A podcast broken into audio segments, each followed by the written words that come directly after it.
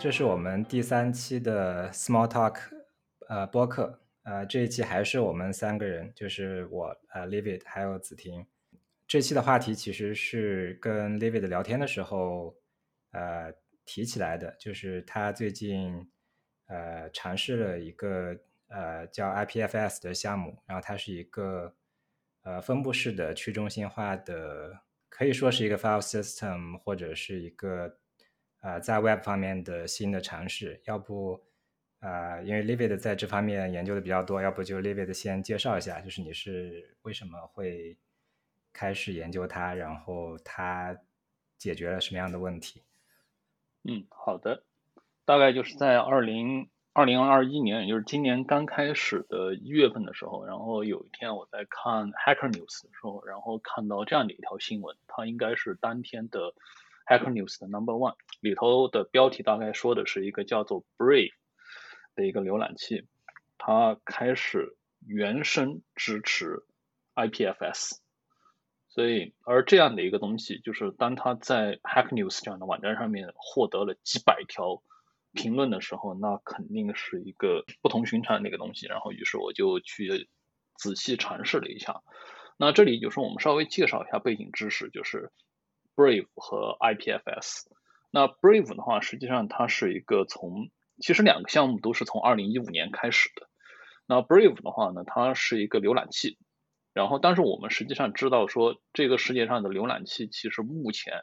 大部分都是基于同一个内核的，也就是 Chromium 的这个内核，而 Brave 的话，它现在其实也也不例外，所以的话，你也可以把它理解为就是一个魔改版的一个 Chromium，对。而 IPFS 的话呢，它是一个二零一五年开始的一个一个分布式的一个项目。然后其实这个这个词听起来比较悬浮，但是如果把它换成另外一个你更熟悉的词，你你就会一下子知道它是什么东西了，就是 BT，也就是 BitTorrent。那 IPFS 加 Brave。也就说，Brave 为 IPFS 提供原生支持这件事情，它的一个意义在于什么呢？就在于说，它把 IPFS 这样的一个本来只是在能用、可以用这样阶段的一个东西，然后把它真正变成了一个说好用，然后普通人也可以用的一个东西。或者说，我们打一个另外一个比方，就比方说，可能很多人他们在二零一一年、二零一二年的时候，可能就听说过了。比特币，那如果那个时候就去持有比特币的人，那可能现在会很有钱。但是为什么很多人即使在那个时候听说了比特币，但是也其实并没有去持有它呢？就是因为说那个时候的，比如说比特币的这个生态里头，它还没有像现在那么多好用的钱包软件。普通人要去持有一个比特币的概念是说，你要保存和理解，就是一堆那个 private key、public key 的这些概念。而这个门槛实在是太高，而后来就是说，当很多的钱包的软件和网站出现之后，那可能真正的就是各种加密货币，它才变成说一个普通人可以去可以去用的一个东西。而二零二一年，当 Brave 这个浏览器一个有二十两千五百万用户的一个浏览器，然后开始支持 IPFS 的时候，这个对于普通人来说最直观的一个效果就是。他们的浏览器的地址栏里头，终于不仅只是 HTTP 或者是 HTTPS，而是开始可以支持第三种新的，叫做 IPFS。那 IPFS 的话，就是说它的它的全称是 Interplanetary File System。它实际上就是它的理解就是，你相当于说你是 BT 里头，你可以做种的那个东西，然后呢，你可以把你本地的一个目录，或者说一个文件。然后的话呢，把它发布到一个叫做 IPFS 的一个网络上面。然后的话呢，每一个内容它会获得一个相当于说它自己的一个 ID，也叫做 Content Hash，就是它的 CID。而你如果把这个文件通过 IPFS 的这个这个协议，然后发给其他人，比如说你可以用聊天软件，然后发给其他人，那其他人在也支持 IPFS 的。Brave 或者其他客户端里头就可以下载它，而 IPFS 就是说它比较特别的一点是，任何一个下载和访问过这个文件的人，在一定时间内他也可以同时为其他人提供服务。这样的话就可以造成一个效果，就是比如说如果一个内容很热门，那访问的人越多，那理论上来说就是持有这份内容的人也就越多，而因为是在一个分布式的一个网络里头，你也就更有可能说从一个离你更近的一个地方，然后去下载这个文件，所以这就是一个非常有趣的一个场景。然后也确实现在在 IPFS 的网络上面有这样的一些一些应用的例子，比如说曾经有人把一个英文版的维基百科的一个一个镜像，当然我们知道维基百科是在动态变化，但是它只是把某一天的一个镜像，然后整个发布到了 IPFS 上面。这样的话，你就可以用除了 HTTP 之外的协议，实际上也可以访问到 Wikipedia。所以以上，但是这个这个里头我们看到说。为什么会要有这样的一个项目？是因为它其实引入到了另外一个话题，就是当我们今天的 Web 已经发展到今天这个地步的时候，那可能很多人他们就会自然而然在想说，那接下来是什么？那 IPFS 它可能就是关于接下来的互联网，也就是 Web 是什么的其中的一个答案。诶，之前聊天的时候，子婷说，呃，之前有。呃，试用过一下另外一个类似的项目，叫 ZeroNet，可能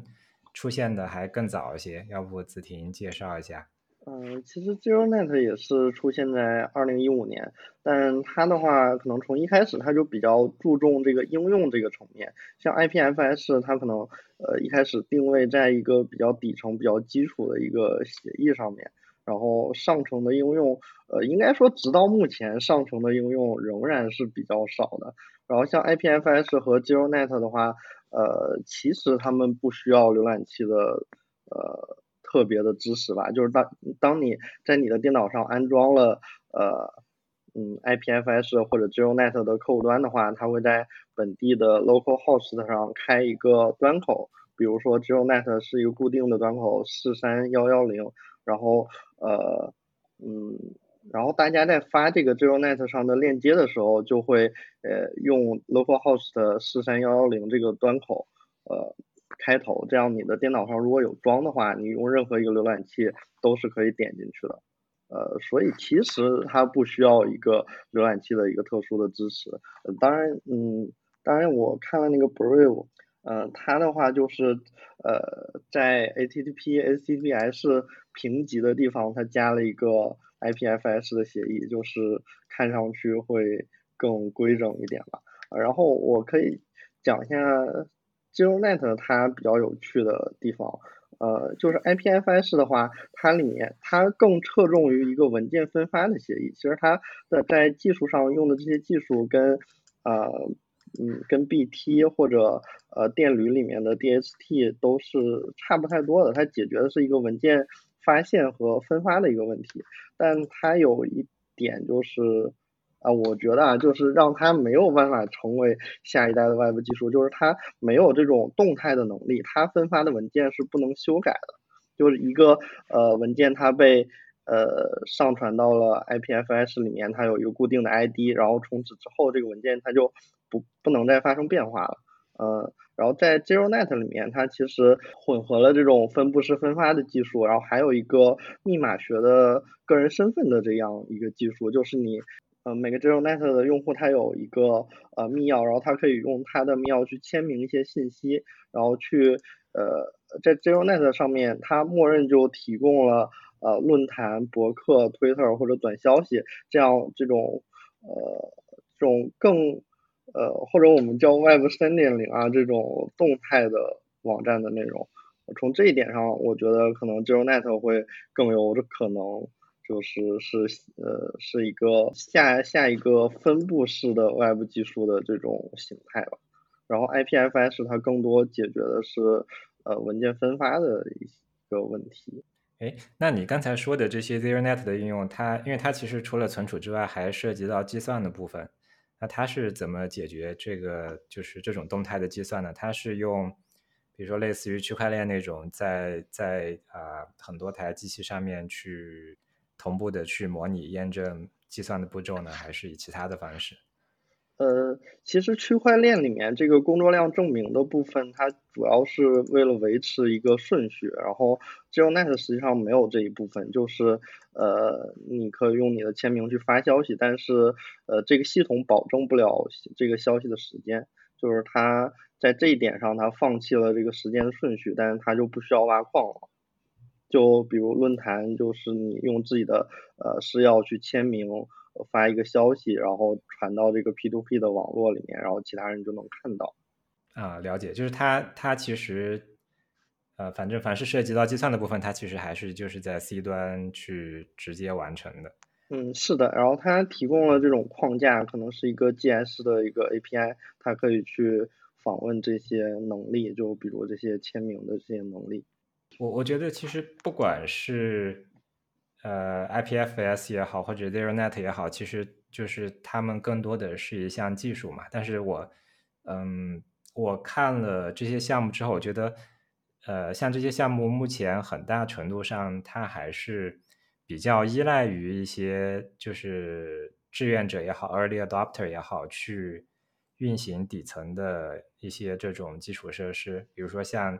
像 IPFS，它呃。有一些人做了一些 gateway 之类的这样的服务，可能对大大多数人来说，他可能不会说去去啊自己花钱运行一台服务器来，然后运行这个网络上的一个节点。可能可能大部分人他更多的是用别人提供的服务。不知道你们呃就是有没有看到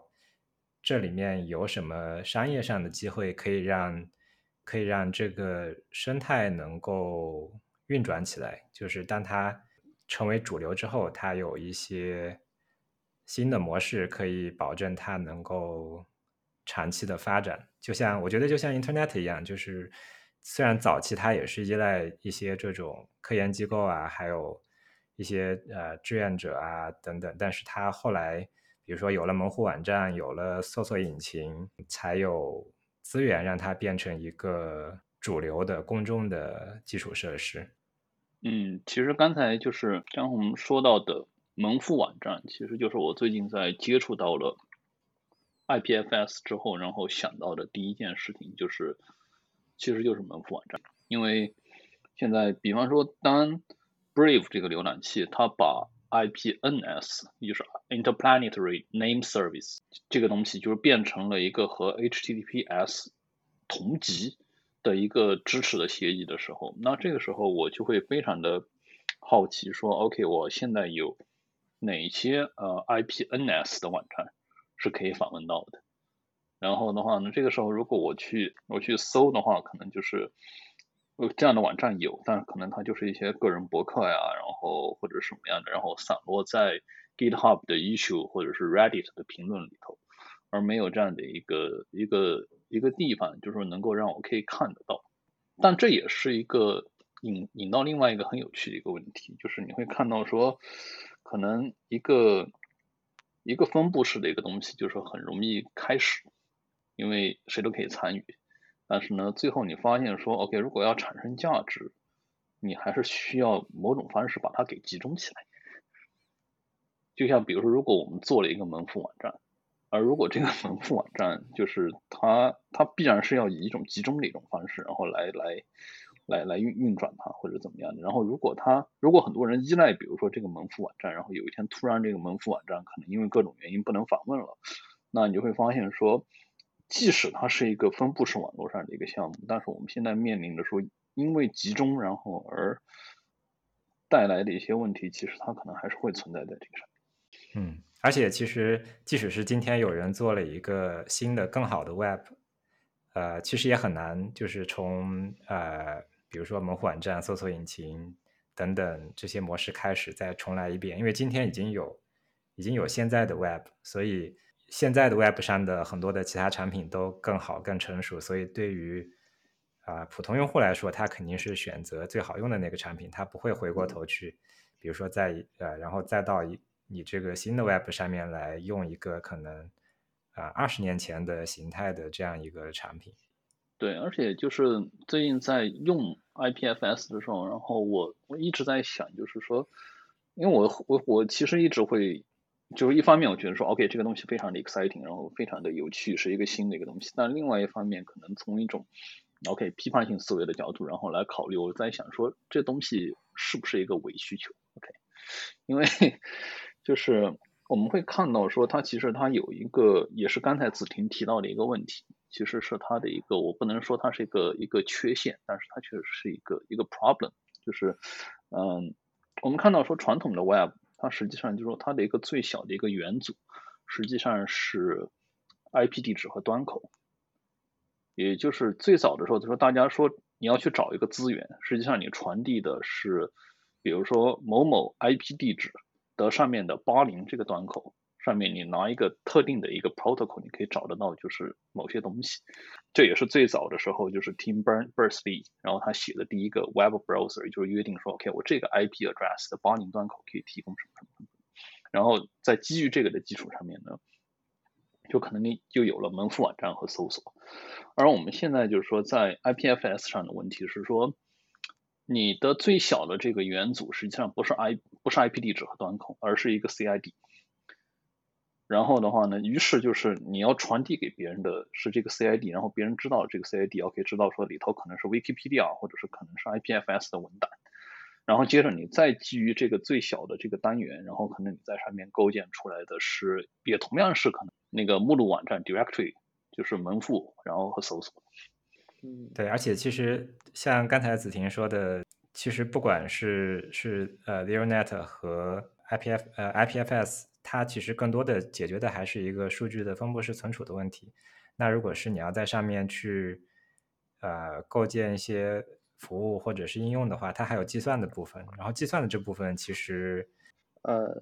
就是这计算的部分目前是解决不了的嘛，就是在呃 IPFS 里面你没有办法引入一个后端服务来去提供这种计算。所以说搜索引擎的话，至少目前我想象不出来它怎么在。呃，IPFS 上面来实现，我或者除非它生成一个呃，就是一个静态的数据，让每个客户端去下载它，这样来去运行。然后前面你们讲到了，就是呃要把这个社群给建立起来，它需要这个门户，需要搜索引擎，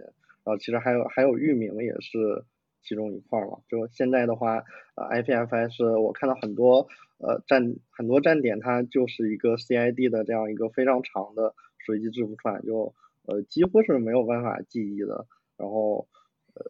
然后你会发现我们需要一个域名，然后又。需要一个搜索引擎，然后又走到了这个老路上面，因为域名或者搜索引擎它都是一个很中心化的一个东西，域名你需要注册在一个中心化的地方。但当然，其实像那个 IPFS、IPFS 和 ZeroNet，它可以用一些去中心化的域名系统，比如 ZeroNet 用的是 Namecoin，它是一个呃从比特币 fork 过来的一个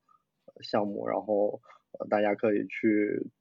呃，按先先到先得的顺序去注册一些域名嘛，然后 IPFS 它可以接 EOS 的一个域名系统，然后这样的话你就有一个管的域名。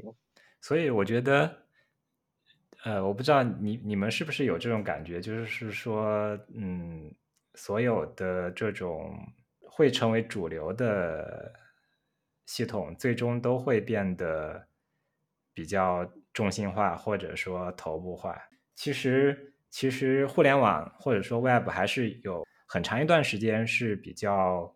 比较开放、中心化没有那么明显的。就是呃，特别是一开始的时候，就是 Tim Berners-Lee 他他其实一开始设计的是那个呃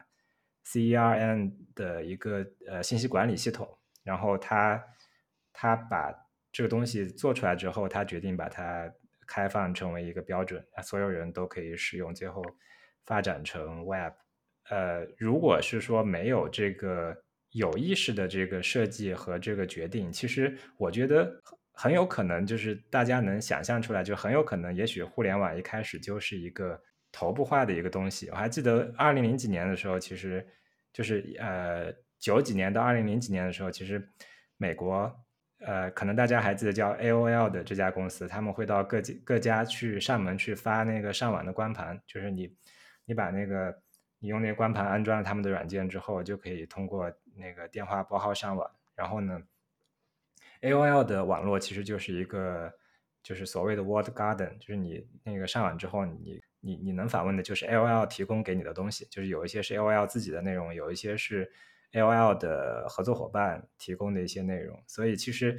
呃，但他们最后这个呃，因为有有开放的互联网的存在，所以他们他们在商业上是失败的。但是，如我觉得，如果是说没有最早发明互联互联网和 Web 的那帮人的这种刻意的针对开放性的设计的话，其实很可能啊，在一开始互联网就就像今天的，比如说微信 App Store 等等这些。呃，产品一样，就是可能你啊，你的宽带的 ISP 提供给你什么样的内容啊，用户就可以访问什么样的内容。然后呢，作为啊内容的发布者来说，可能你会像今天发布一个 App 这样，就是你可能会去会需要去跟各个 ISP 去有那么一个类似于上架的过程，然后你需要去跟他跟他们谈，比如说你的广广告收入分给他们百分之三十啊，等等之类的。嗯，但是虽然有有这样的，一开始有这样一个开放性的设计，但但是到我们今天，最后其实我觉得不管是中国或者是或者是国外，好像都有一种就是又重新回到中心化的这条路的一种趋势。比如说像国内，嗯，各个手机厂商的 App Store，还有啊，比如说微信啊、知乎啊，国外也有。Medium 等等，它其实它它都是就是用用一堵墙把自己的东西还有自己的用户围在里面啊，然后由自己来啊自己来监管来控制用户可以看到什么样的内容。呃，我我觉得一开始的这种开放，但当然其实我没有经历过那个年代，我上网的时候已经是啊，可能二零一八年的时候。哦，我我觉得就是，呃，大家认为这个 Web 是开放的，可能搜索引擎是一个很重要的一个环节，就是呃，搜索引擎它把来自不同站点的内容，它可以把它放到一起，然后你用一个单词去搜索它，就能全部都看到，这也是让普通人就是认识到这个呃 Web 的开放性的好处，然后这个可链接性的这个好处的。呃，最关键的一点，然后我觉得近年来的话，呃，就是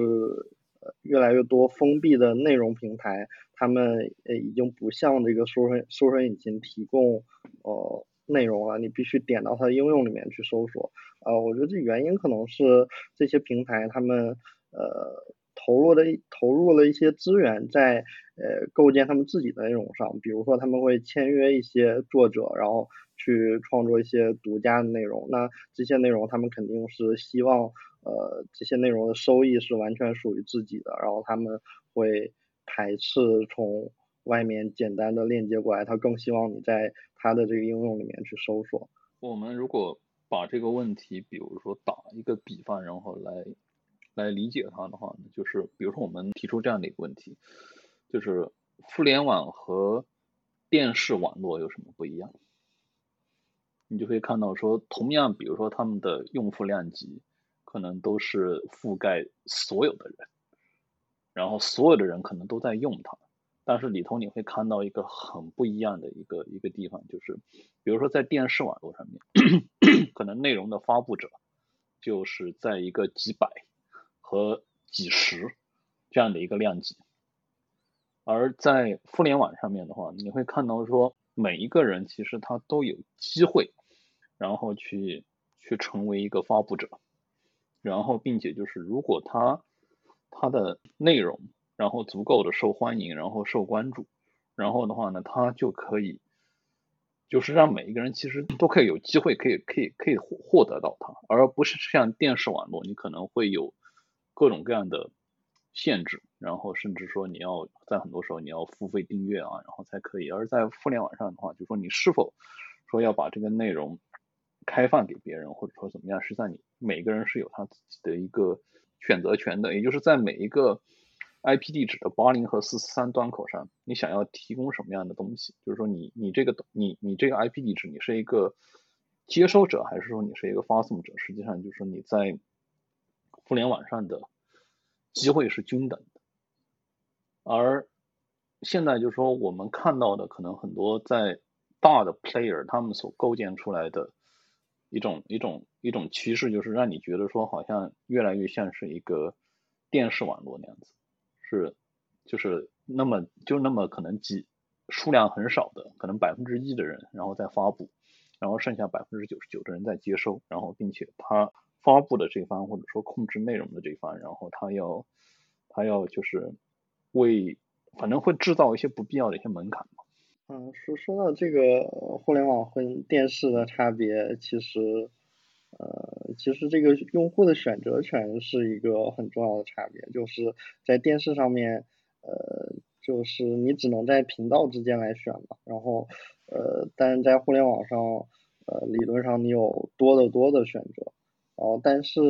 呃，现在像一些完全基于算法推荐的一些平台，它又再一次的把用户的这个选择给，嗯，选择权利给呃拿走了。就是像有一些呃内容平台，它完全基于算法推荐，用户没有任何，其实有，它可以点不喜欢，但是它甚至没有办法像电视那样去切换频道，就是算法呃给你推荐什么，你就要看什么。呃，我觉得这个也是互联网变得呃封闭、变得集中的一个原因吧。就大家不希望自己做选择了，那这些呃提供内容的呃平台，它肯定就会变得越来越大，越来越呃倾向于帮你做选择。我我觉得其实你们刚才说的，嗯，就是比呃比如说互联网跟或者说 Web 跟。比如说电视这个生态的区别，可能有有一点很难说因和果是什么，因为我觉得 Web 跟电视的区别很大程度上也是因为一开始它呃就是在在 Web 技术的设计上面，它是刻意的保持了这种开放性的。其实就就像刚才说的，就是如果是说一开始的那帮人，可能如果都像都像 LOL 一样。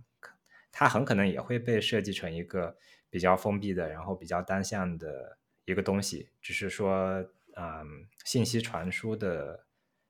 这个介质变了。然后尽尽管尽管可能一开始设计互联网的人还是希望能它能保持比较开放，但是最后我们发展到现在，发现可能很多很多呃方面，就像你们刚才说的一样，就是它也逐渐的变得像像以前的。电视啊等等这些更传统的方式那样，就是大部分人可能他更多的是一种被动的接受的这样的呃状态。对，而且他们可能也没觉得说这样子被动接受有什么不对的地方，然后觉得说你看啊，反正我这些视频网站我都可以看啊，然后我要买东西也都可以买啊，然后。好像也没什么不好的，但是这个时候就是，我就想特别想引用就是一九八四那个小说里头的一句话，就是对于有些人来说，就是为什么你觉得这个现状是不可忍受的，是因为你记忆当中存在一个更好的。我我对于我来说，就会让我想起来一件，可能在目前现代的。现在的中国互联网上已经不存在的一个东西，但是可能某些上网时间足够长的人可能还记得，就是叫网易个人主页啊，有点像美国的那个 GeoCity 一样，GeoCities。Yeah, yeah, yeah，对，网易个人主页，或者是那个时候很多的，就是你可以申请一个 FTP 空间，然后的话呢，你就可以把一个用 Front Page 然后做的个人网站。然后的话呢，用用 FTP 协议，然后传上去，然后呢，接着就可以通过一个你自己的一个二级域名，然后就可以访问到这个网站。那个那种时候，大概就是一个可能从九十年代末，然后到两千年初的时候，然后当时在在中国的互联网上，然后曾经还存在过一段时间的一个东西。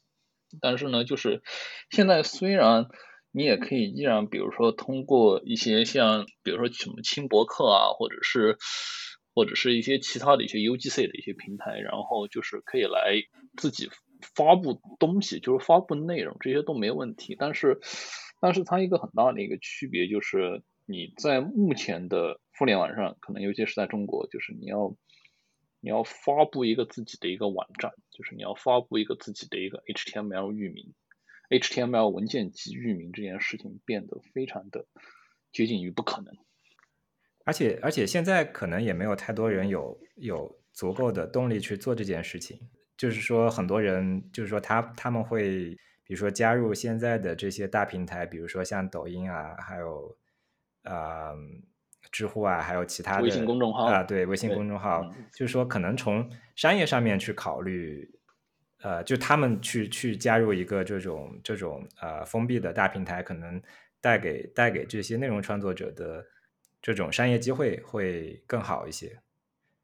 然后我之前看看 Brave 看 Brave，其实也呃注意到他们其实有在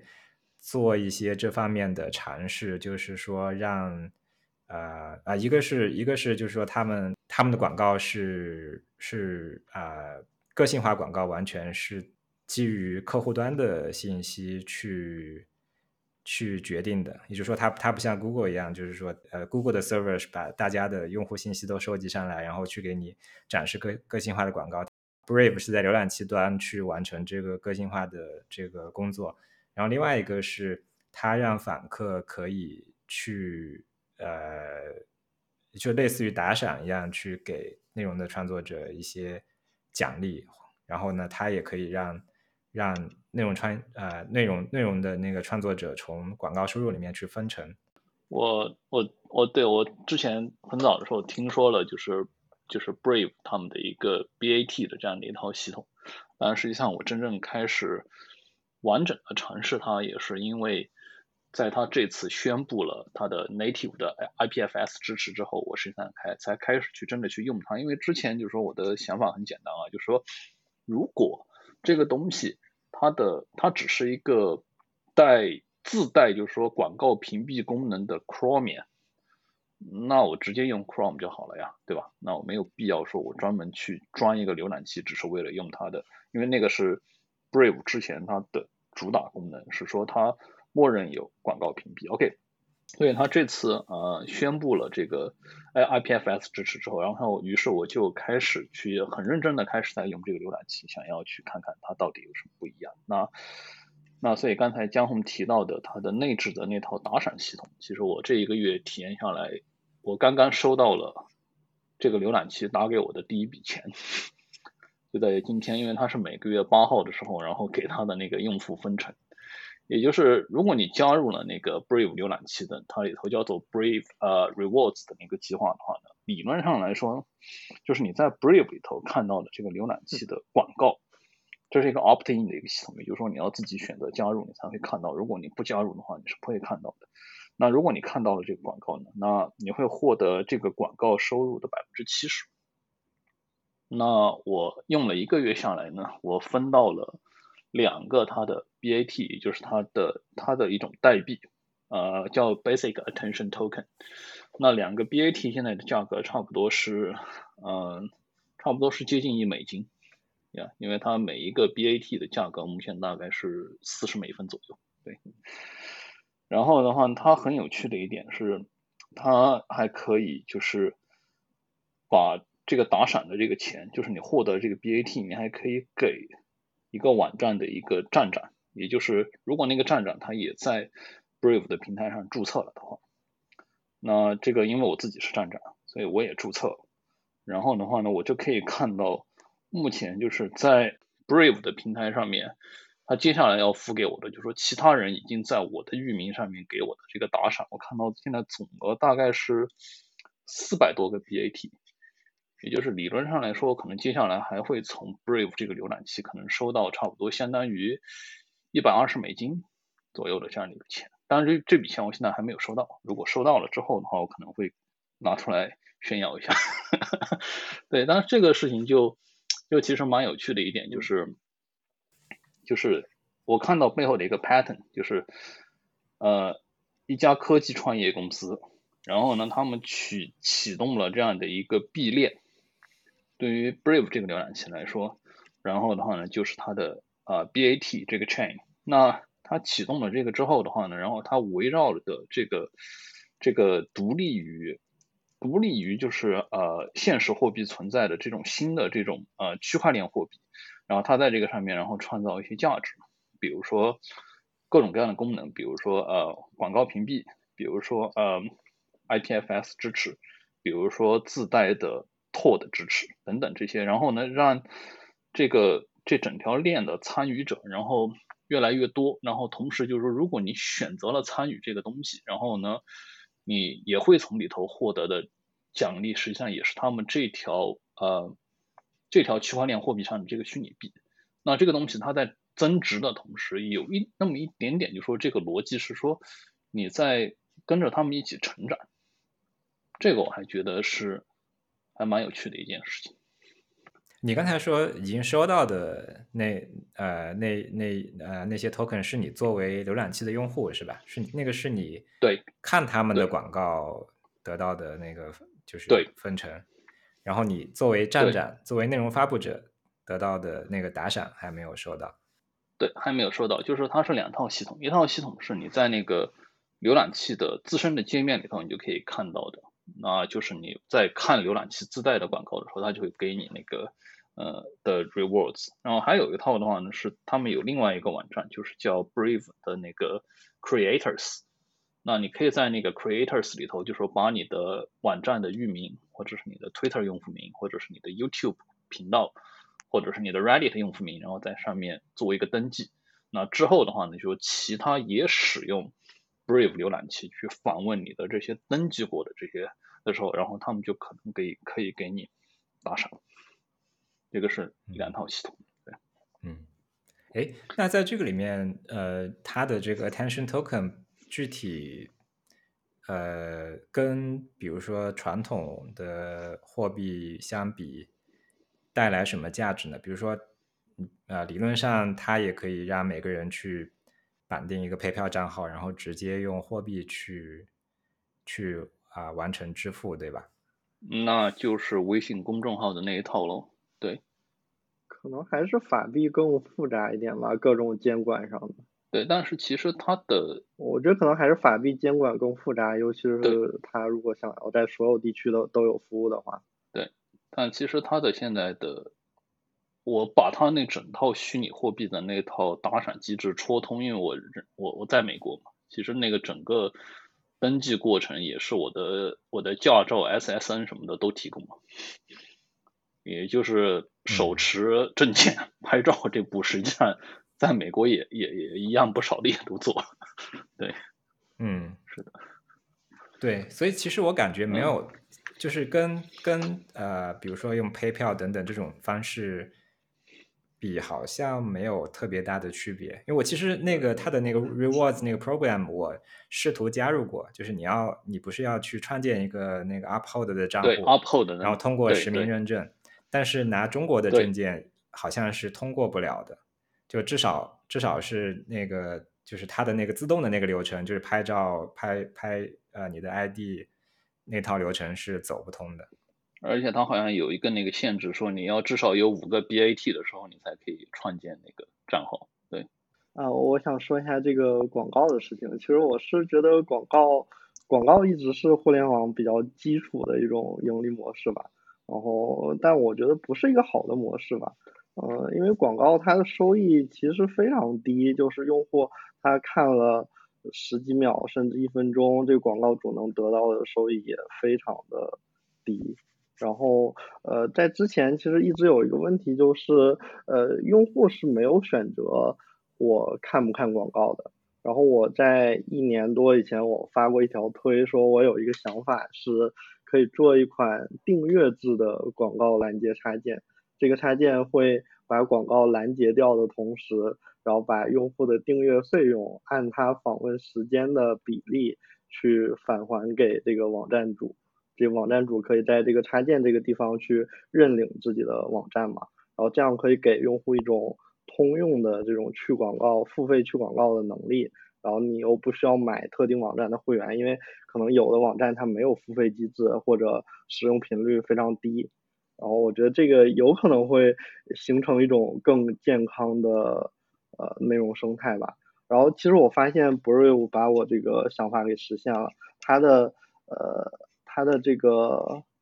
呃打赏系统里面，它其实有一个选项叫自动的打赏，它会根据你的呃注意力，它讲的是注意力，但是我估计其实是访问时间吧，然后去把你呃每月设定的一个固定的钱数，去按照时间比例分给这些网站，然后实现了这样一种效果。当然，他们呃我不知道这个和去广告有没有关系啊，还是单纯的打赏？我我觉得这可能比你单独的给一个网站打赏，比如付一两美元会更有趣。就是当你给一个网站去做这样一个决策的话，可能会比较困难。就这个网站真的呃真的值得我打赏一下吗？或者怎么样？但是你如果说你给自己每个月设定说我要呃我我想要花十美元给给我呃给。就打赏这个内容生态里面的这些网站嘛，然后它就会自动的把你的钱分配给这些网站主。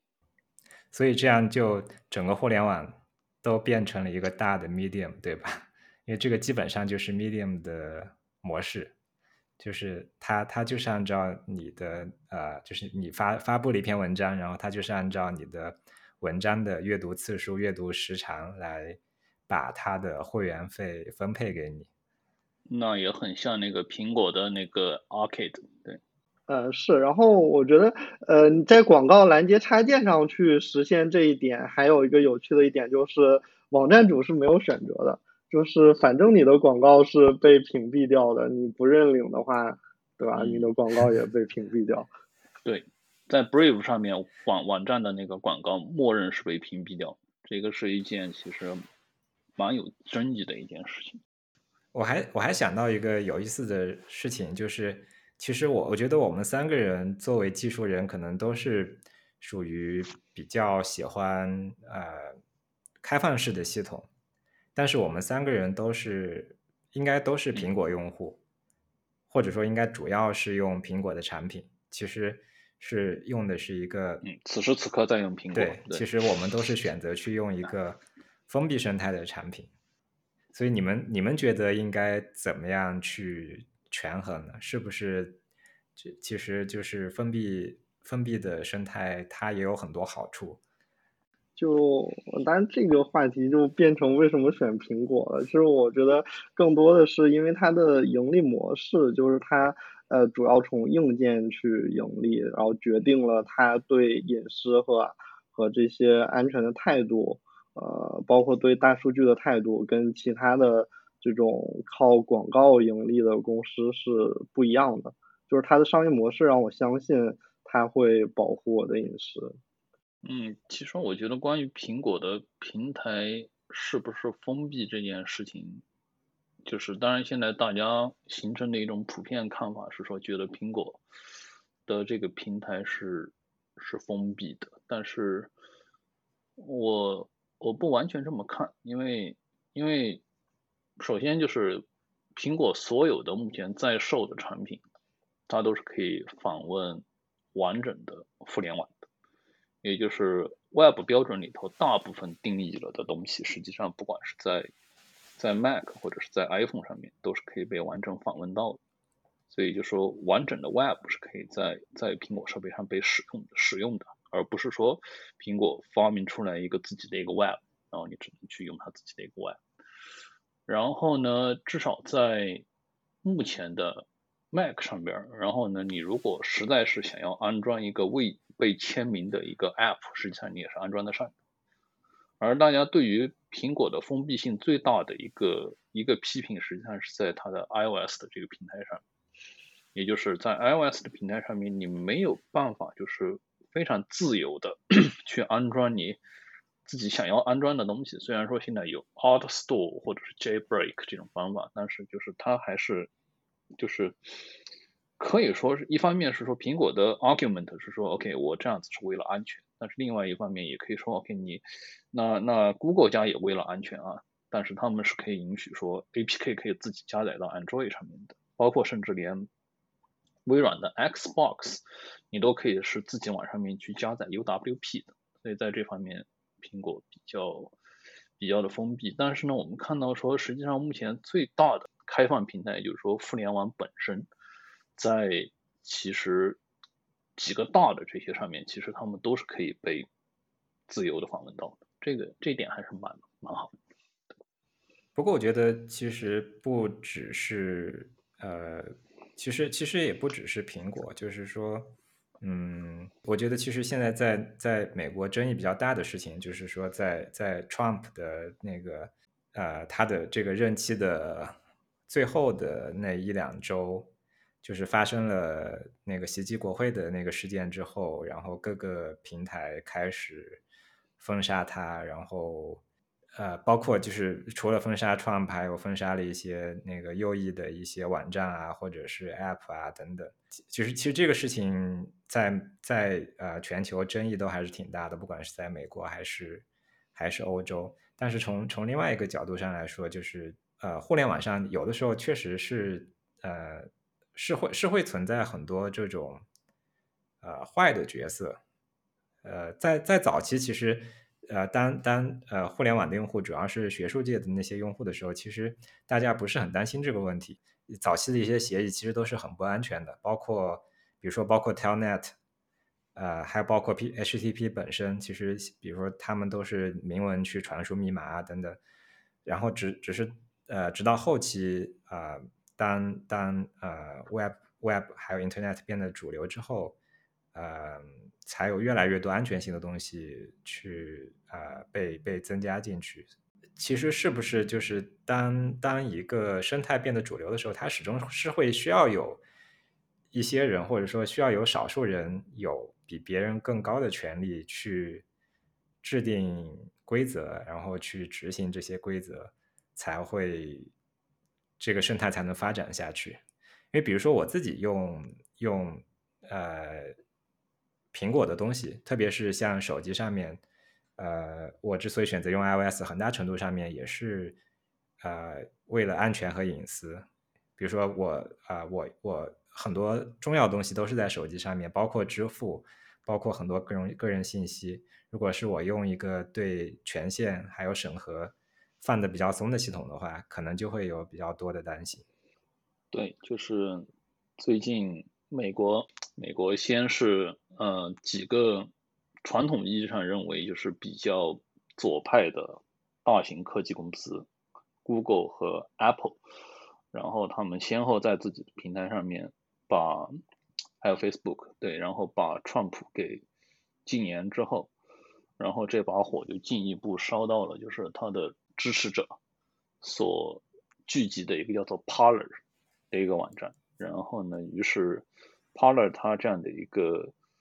呃本身就是后端位于 AWS，然后的话呢，前端是一个 iOS 和 App Store，就是和和和那个 Google Play 的这样的一个东西，然后也先后就是先是后端被。先是前端被那个呃各大 App Store 然后下线，然后接着整个后端然后被 AWS 然后给给端掉，那这个时候就是就是我觉得就是说可能出于人人的一种就是一种直觉性的一种思维，就是觉得说，既然这些大的平台具有这么恐怖的权利，然后可以瞬间就是说决定一个。一种理念的存亡，那我们是不是应该把这样的权利把它做得更分散，然后以至于说任何的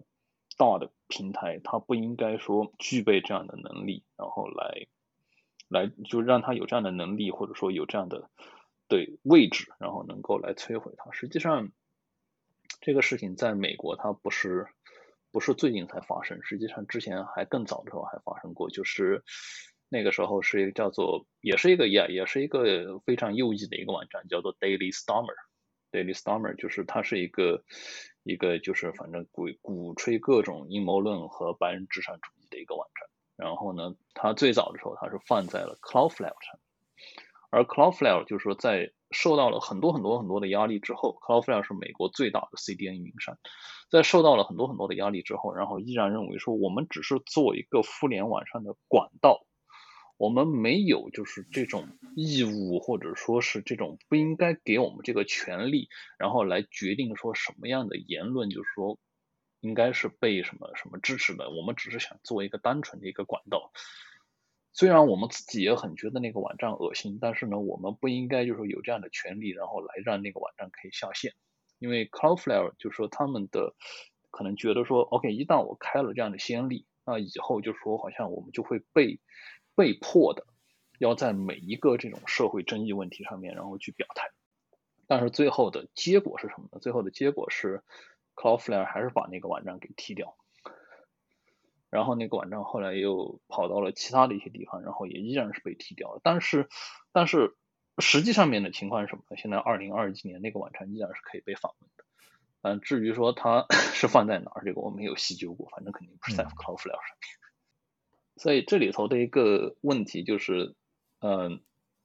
就是这些大的这些平台，就是他们到底应不应该承担这样的社会责任？其实，在早些年的时候，当时有很大的一部分人是认为说，不，就是这些公司他们自己认为说，他们是不应当去承担这样的责任的，就是因为他们只是包括像 Facebook Facebook，他们说啊，我们只是提供一个平台呀。那用户在上面说什么东西？那这个我们是，除非是非常非常极端的，就说全世界百分之九十九的人都觉得说不应该存在的东西，OK，那我们会 take action。那否则的话，如果他只是说一句那种说 OK，我们觉得白人就是比其他的种族更好这种东西，我们是不应该管。就是，但但是但是但是近年来，就是说可能在美国这件事情逐渐的有点有点。有点开始产生一个变化，就是我们可以看到的一个变化，就是就是尤其是在可能一月六号那个事情之后，那大的那些平台他们产生的一个变化，就是觉得说，如果我们继续把我们就是技术精英们所认为的那套，呃，我们只是作为一个单纯的管道这件事情的这个这种想法继续的讲下去，其实在很大程度上面是不得民心的。就是说，在普遍民意上面会认为是说你们你们这样子做是不对的。那如果说你就叫做说你站到了人民的对立面的话，那这个事情其实是不管在任何一个国家、任何一种政权下面都是一件很不妙的一件事情。对，而而那个时候就是说，在更早的时候，当 Zuckerberg 说 OK，你们既然对我做的那么多东西都觉得说不满，那你们就监管我啊。那实际上这个会引发的另外一个问题就是。如果真的这样的的监管出来，那它所产生的一种后果就是，任何的监管一旦出来，那实际上是更有资源的人，他也就会更好的去应对这种监管，而那些没有资源的，比如说可能一个普通网站的一个站长，当他遇到监管的时候，那他可能就就拉倒了吧，啊，就会产生的一种后果就是，实际上。就跟 net neutrality 那个问题，就是他他们所要避免，就是说如何避免，就是说让更有资源的大企业在互联网上，就是说获得这种不平等的这种 power。我觉得可能讨论那么多，其实就是这感觉这个问题很多时候都是充满了矛盾和各种权衡的，可能就是现实就是在。在未来很长时间内，就是我们我们会会在一个相对来说还还算是比较开放的互联网上，然后会存在很多这种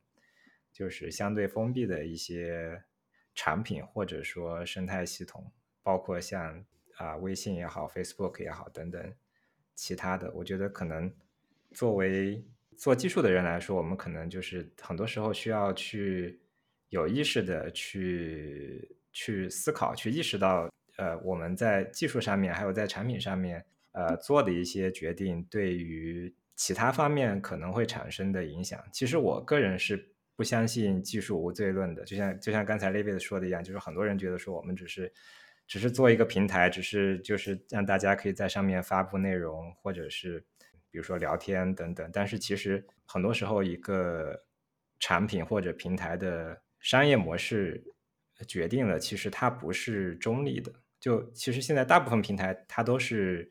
都是眼球经济嘛，就是说，虽然是说可能我很多这种优化的算法是是自动的，我不是人为的去去做一些带有偏见或者带有倾向性的决定，但是因为你是为了一一些啊，比如说比如说日活用户数，或者是说用户的使用时长这样一些指标去优化，就决定了你的这个平台会去偏向于推广一些有有争议性的话题，然后它会给呃每一个用户更多的去推荐一些那个用户可能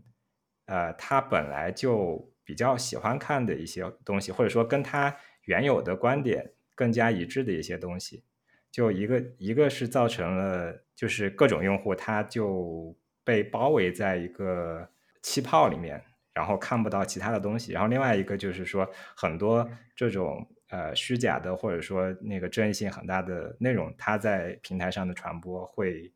会呃远远快过事实。所以我觉得，作为做技术的人，可能我们在呃产品和技术方面需要去更多的去考虑。啊，这些方面的决定对于其他的非技术方面的影响，就像刚才说的，我觉得就是最早设计啊互联网的那批人，还有最早设计 Web 协议的呃 Tim Berners-Lee，其实他们做的很多这种有意识的决定，是对后来影响都很深远的。对，就像刚才江红说的，最早的时候，就是当时的互联网的那批设计者们，实际上。就是正是因为他们，他们其实都是一帮各个大学里头的学术界的人士，然后的话呢，因为他们需要一种信息分享的一种机制，然后的话呢，于是就是说早期的学互联网的这些很多的这些设计，你会看到里头有两个特点，一个特点的话就是它非常的，非常的就是说。如果你是一个就是非常熟悉，就是说学术圈那套做法的，比如说包括像 RFC 啊，然后就是说什么这些东西的话，你会发现就是说那整套机制非常的、非常的会让你非常的熟悉，或者是像 Google 的那个 PageRank 这个算，实际上你都会非常看到很多就是说学术圈的那种思考思考方式。然后另外一点的话，就是他们的一种相信是说，因为因为他们是在学术圈子。所以他们相信的是说，OK，我在这个学术圈子，我我是用我的事实说话，而不是说我我就是比其他人更更怎么样。所以你会看到，就是说他的一种平等一种思想，就是说学术圈没有谁比谁高，而只有说是谁拿出来了一个正确的一个可以被其他人验证的一个事实。就是所以的话，早期的互联网就形成了很多这样子，包括它的很多的很多的这种。比如说，为什么他们把早期的这些这些协议都设计成是不加密的？一方面是说那个时候的计算算力有限，而另外一方面可能是他们真的没有想到说啊还可以。这样子去破坏别人的事情嘛，就是这个，我觉得可能对于很多那个时候的人来说是一件无法想象的一件事情，就是比如说什么把别人的 DNS 包里头的东东西替换掉啊之类的这种这种这种事情，或者说把别人的 HTTP 如果里头包含了哪个字，然后就把它一个 RST 之类的这种事情，我觉得是可能那个时候的人很难很难想象的一件事情。所以我觉得可能可能就是我们。现在的时候，当我们现在在做做一些事情，或者说做一些决定的时候，如果是能够从一个就是不那么怎么讲，这句话其实说起来也很虚伪，就是说，如果是能够从一个不那么商业化或者说不那么急功近利的方式来思考这件事的话，那你的如果你思考的方式是说，OK，如何我做的这个东西能够让我的同行，比如说也觉得很有用，或者说。如何能够让跟我同一个这个网络里头的人，就说也 对他们有用，然后这件事情来思考的话，可能就会自然我们就可能就会看到一些很不一样的一些效果。也就是如果我们能够站在那个最早的时候缔造互联网的那帮人的那个角度，或者说那种 mindset，然后来。来想这件事情和做这件事情的话，那自然就会跟那种说 OK，你背着一个季度的 KPI，然后去做这件事情的那种感觉会很不一样。对，啊，我是觉得，呃，如果说做一个项目或者做一个产品、做一个公司的话，感觉是无力对抗这个现实的。但从比较个人的角度来说的话，可能我，呃，我写的这些内容都会发在我的一个独立的博客上面。然后它是有 RSS 订阅的，就可能至少我生产的一些信息，呃，就是我可能呃，希望它能在一个比较开放的呃生态里面去传播。当然，我也不指望它有什么收益，就我只是分享信息而已。就可能今天在座的都有一个独立博客，这个我们可以后面再说嘛。然后包括 ISS，这个是一种呃，嗯，其实其实我是感觉最近一年 ISS 有一点又要火起来的趋势，好多呃出现了很多新的软件，然后一些老的软件也又重新开始更新了啊。然后 ISS 是一种就是给了你很呃很大选择的一个获取信息的一个方式吧。然后我现在。呃，就是尽可能的改到用 ISS 来订阅，然后有一些微信里面的号其实很难去呃采集嘛，然后可能会给他们留言问一问有没有其他或者至少是更容易去采集的一些渠道吧，这是我自己在做的一些事情。对我，我现在也开始重新用 ISS 呃阅读器了，而且我发现发现现在有很多。就是新的 ISS 的产品，就比如说你可以啊，除了除了呃订阅呃像原来一样订阅单个的那个 ISS feed 之之外，你还可以订阅一些啊，就是从全球的或者说那个一个很大的 ISS 的集合里面去订阅一些关键词啊等等，去关注一些呃你你关心的话题，是呃还是挺好用的。对，因为。也从另外一个角度来说，在二零二一年还在用 RSS，还在选择或者有意识的在用 RSS 发布内容的人，其实他们也是一般可能想法挺不一样的。对，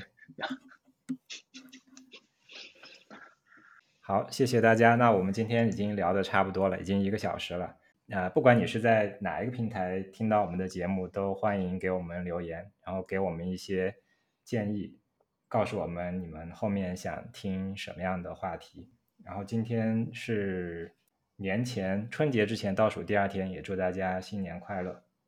好，谢谢大家，新年快乐。嗯，新年快乐，大家再见。